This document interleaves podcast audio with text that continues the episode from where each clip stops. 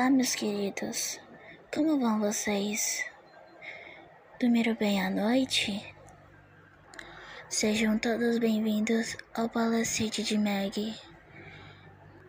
A nossa creepypasta de hoje se chama O Super-Herói, criada por Ambu Play. Olá, você conhece a origem dos super-heróis? Superman, Batman, Homem-Aranha e entre tantos outros, todos tiveram os seus pontos de partida.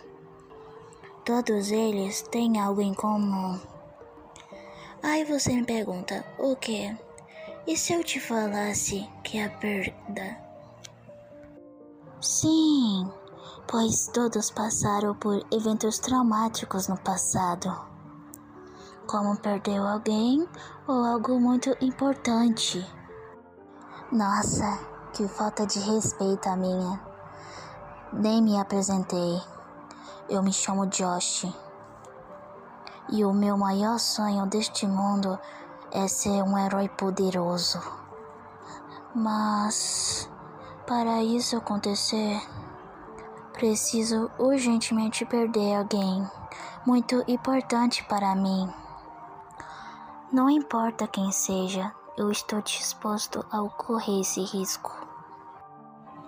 O que importa para mim é perder alguém importante para eu me tornar um super-herói.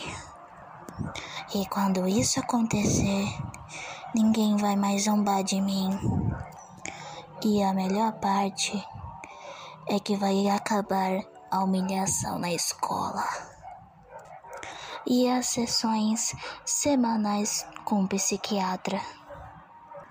E também irá acabar todas as reclamações do meu pai, que não aguenta mais ter um filho com tantos problemas. Acabará também os costumes irritantes de Tarler, o meu irmão mais velho. Ele sempre arruma um jeito de estragar tudo e roubar toda a atenção para si, com toda a sua inteligência e normalidade. Eu odeio Tyler e espero odiá-lo menos quando me tornar um super-herói e vê-lo se curvar diante de mim e lamber os meus pés. Hoje acordei com uma sensação forte de que algo irá acontecer. Será que é início de um dos meus poderes? Perguntei para mim mesmo enquanto tomava café da manhã. Ai ai, hoje será um dia daqueles. Estamos indo para o teatro ver o show do meu irmão mais velho. Aquele nojento. Sinceramente, eu não me sentiria nem um pouco mal se um lustre caísse e arrebentasse a cabeça dele. Não pela história de origem, e sim por satisfação. Ver a morte desse maldito desgraçado Seria uma honra para mim. Eu não aguento mais vê-lo ser o filho preferido dos meus pais. Bom, depois que a apresentação acabou, fomos embora. E no caminho, os meus pais tiveram a brilhante ideia de ir para um atalho perigoso.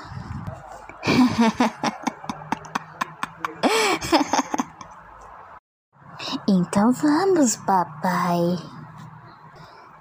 Senti um prazer enorme quando viramos a esquina do beco. Lá não havia ninguém, exceto um homem armado, que nos viu e apontou a arma e disse: seus bando de merda! E foi aí que eu pensei: esse vagabundo de merda vai tirar em alguém. E depois disso, algo irá acontecer. Vamos, atire! Não aguento mais esperar. Ele apontou a arma para o meu irmão. Eu fiquei furioso. Porque se ele atirar no Tyler, nada vai acontecer. Por favor, não. Ufa. Ele apontou a arma para o meu pai. Não sei se vai dar certo. Até ele virar a arma novamente. Para minha mãe. Pensei novamente. A mãe não. Hum, sim, isso sim. Atire.